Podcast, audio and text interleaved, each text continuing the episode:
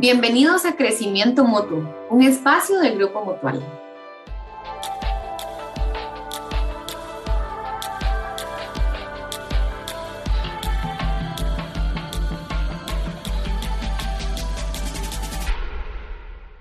Hola, les saluda Catalina Chávez y hoy vamos a conversar sobre la diabetes.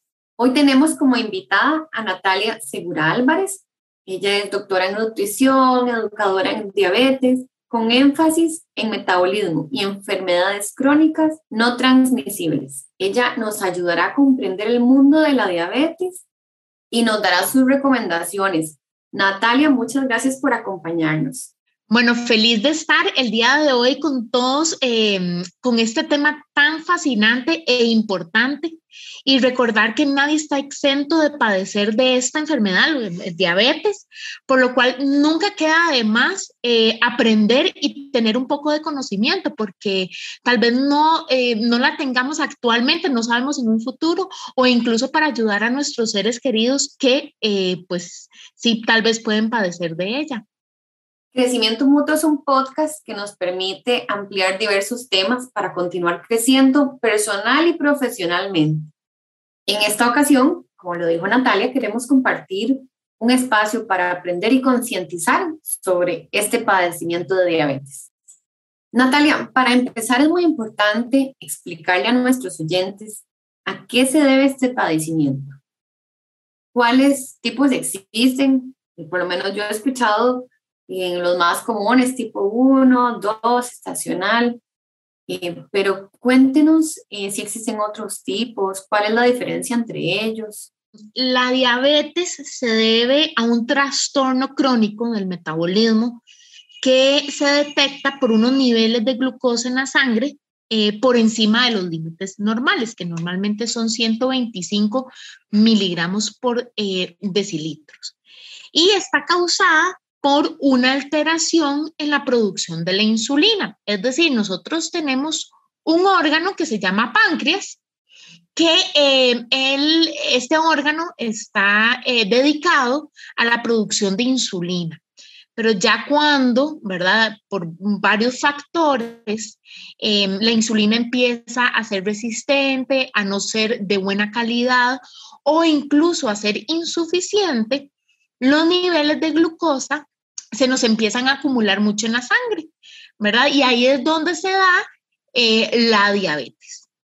Ahora bien, em, ¿qué otros tipos de diabetes, aparte del tipo 1, tipo 2 o la gestacional, em, podemos encontrar? Bueno, hay una que es insípida, hay otra que también se le puede llamar prediabetes, ¿verdad? Que es antes de entrar a diabetes. Em, hay otra que se llama resistente a la insulina o la autoinmune, pero normalmente todas estas que acabo de, mencionar pueden llegar a desencadenar a, al final, digamos, el tipo 1, tipo 2 o la gestacional.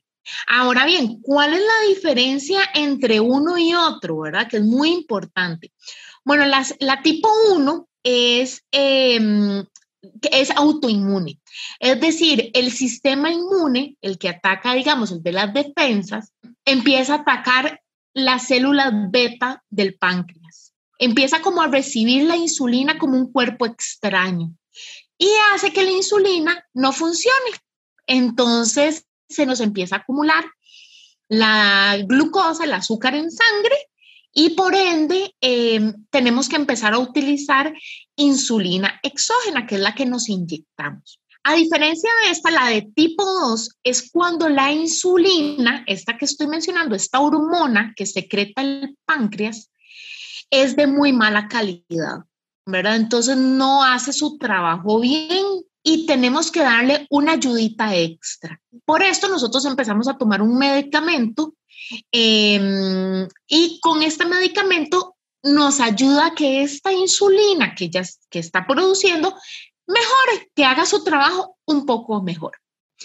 Y la gestacional, que es durante el embarazo, normalmente se da por varios factores, entre esos eh, cuando la mujer eh, ya tiene una edad mayor a 35 años, es un factor, o incluso normalmente, ¿verdad? El, factor más grande es cuando hay un, un, desorden hormonal. Cuando la mujer entra en gestación, hay un desbalance hormonal, hay un cambio hormonal muy grande. Y pues a veces hay mujeres que no resisten este cambio y empezamos, empezamos a acumular un poquito más el azúcar en sangre y se da la diabetes gestacional. Aquí hay un, algo muy importante a mencionar, que cuando se termina el embarazo hay un porcentaje que queda ya diabética tipo 2 y hay otro poco que mejoran, ¿verdad? Eh, con buenos hábitos de alimentación y pues no se hacen diabéticas. En caso de que una persona no haya sido diagnosticada todavía, ¿cuáles son esos síntomas que pueden ayudar a, encender esa alarma, esa alerta? Y no sé, se habla mucho de la pérdida de peso, de la deshidratación, ¿eso tiene que ver, tiene relación? Sí, de hecho que sí, hay varios síntomas, ¿verdad? Que cuando uno va contando, mira, tengo este síntoma, este síntoma, este síntoma, pues ya podemos estar sospechando que hay este, glicemias elevadas en donde se pueden desarrollar una diabetes. Entonces, entre esos es el, aumento de la sed. Sentimos mucha, mucha sed em, y muchas ganas de orinar. Sentimos excesivamente ganas de orinar. Eh, el aumento del apetito nos aumenta bastante. Mucha fatiga porque recordemos que lo que hacen los carbohidratos es brindarnos energía. Entonces, cuando nosotros comemos carbohidratos, estos se sintetizan y elevan o se convierten en glucosa y elevan el azúcar en sangre. Pero llega la insulina, toma esas, esa glucosa y la lleva a la célula para eh, convertirla en energía.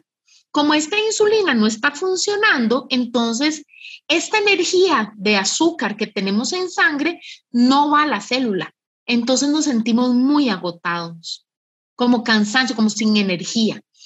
Eh, visión borrosa, muchas personas sienten que no leen bien, que no están viendo bien, a pesar de que pueden ser muy jóvenes y dicen, qué raro, no estoy leyendo bien la computadora, las hojas, todo, y es definitivamente porque la glucosa elevada en sangre causa esto, una visión borrosa. e incluso si la persona empieza con buenos hábitos de alimentación, ejercicio, y las glicemias empiezan a bajar, la visión empieza otra vez a volver este hormigueo en las manos, en los pies, eh, incluso úlceras que no cicatrizan y eh, la pérdida de, peso sin razón aparente. Es decir, que no digamos, bueno, estoy con un plan de alimentación para bajar de peso. O sea, es una pérdida de peso que uno dice, qué raro, como normal o incluso a veces como un poquito más y estoy perdiendo de peso. ¿Y existen algunos factores que puedan determinar si una persona tiene mayor riesgo a padecer diabetes a lo largo de su vida. Sí, es correcto. Este, hay muchos factores. Está el factor genético, es decir, si mi papá y mi mamá, por ejemplo, actualmente o fueron diabéticos, tengo una predisposición ahí de padecer em, diabetes. Eh, el peso influye muchísimo entre más tejido graso la persona tenga, más resistentes van a ser las células a la insulina. Em, el sedentarismo, el hecho de, estar siempre sentados en una computadora, o sea, trabajando, no movilizarnos, no hacer actividad física es un factor de riesgo. Em, incluso la edad, entre más años cumplimos, entonces hay más este, probabilidades de ya adquirir diabetes. Esto son por un tema ya de edad y de que nuestros órganos pues cada vez eh, van siendo como un poco más resistentes, ¿verdad? Sufren cambios, envejecimiento. Em, por ejemplo, si yo padecí de diabetes gestacional en mi embarazo, entonces, hay más riesgo de más adelante ya padecer oficialmente diabetes. Si la persona tiene eh, o una mujer padece de síndrome de ovario poliquístico y también las personas que tienen presión arterial, ahí hay una correlación. Muy interesante. y, también para que vayamos identificando nosotros mismos si tenemos o no algún factor de riesgo. Entrando un poco más en el tema nutricional en relación con, con la diabetes, ¿considera usted que existen productos o alimentos que definitivamente no se deberían de consumir cuando se tiene diabetes? ¿O se pueden consumir cantidades moderadas eh, con regularidad? En realidad las personas padezcan o no padezcan de diabetes pueden consumir absolutamente de todo todos los productos, todos los macronutrientes. Es decir, podemos consumir carbohidratos, frutas, vegetales, lácteos, proteínas y grasas. El problema es que las personas no saben la cantidad de cada macronutriente que deben de consumir y muchas veces por la educación nutricional o incluso la cultura y costumbres que tenemos, nos excedemos de algunos alimentos que hacen que a futuro desarrollemos diabetes. En respuesta a la pregunta, sí, sí se puede consumir de todo, pero simplemente saber y tener una educación nutricional para saber cuánta cantidad. Bueno, con esto que nos acaba de comentar, me parece, bueno, estoy segura de que nuestros oyentes quieren escuchar para ellos, para sus familiares o amigos, y recomendaciones nutricionales que usted les pueda brindar. Claro que sí, tan importante, ¿verdad? Entonces, bueno, primero, eh, aunque ustedes no me lo crean, algo muy importante, eh, actividad física. La actividad física, caminar al menos una hora diaria. Si no podemos una hora, que sea media hora diaria como ejercicio, no ser sedentarios, reduce mucho eh, la probabilidad de padecer diabetes o incluso para la persona que ya padece diabetes, el hecho de que salgamos a caminar o hacer ejercicio nos va a reducir muchísimo los niveles de glicemia en sangre. Por otro lado, tratar de consumir en porciones, cantidades moderadas de absolutamente todo, desde la proteína hasta los carbohidratos, los vegetales, la cantidad de fruta, eh, tratar en la medida de lo posible de hacer colaciones, es decir, meriendas. Realizar al menos dos meriendas en el día, una en la mañana y una media tarde. Tratar de incluir lácteos que contienen proteína, incluir proteína en todos los tiempos de comida. Todo eso nos ayuda también a regular los niveles de glicemia en sangre.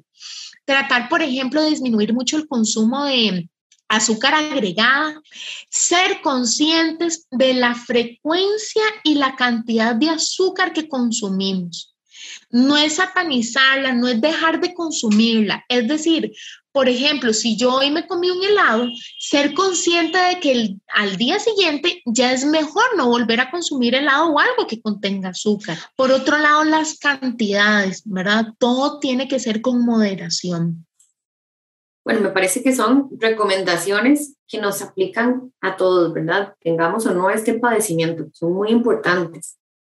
Para ir cerrando este espacio, eh, Natalia, en sus diferentes redes sociales, usted usualmente brinda muy buenas recetas. ¿Qué tal si nos comparte una receta de, un snack para personas tanto diabéticas como las que no somos diabéticas?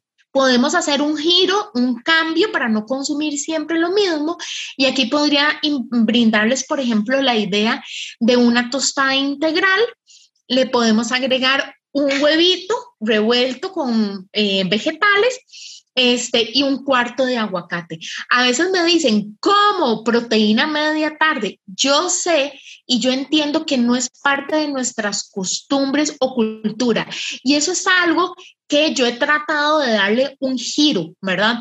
Porque a veces simplemente nos comemos una barrita y a nivel psicológico o mental eh, pensamos que esa barrita está bien. Cuando es una barrita vacía, llena de azúcar, que casi no nos llena.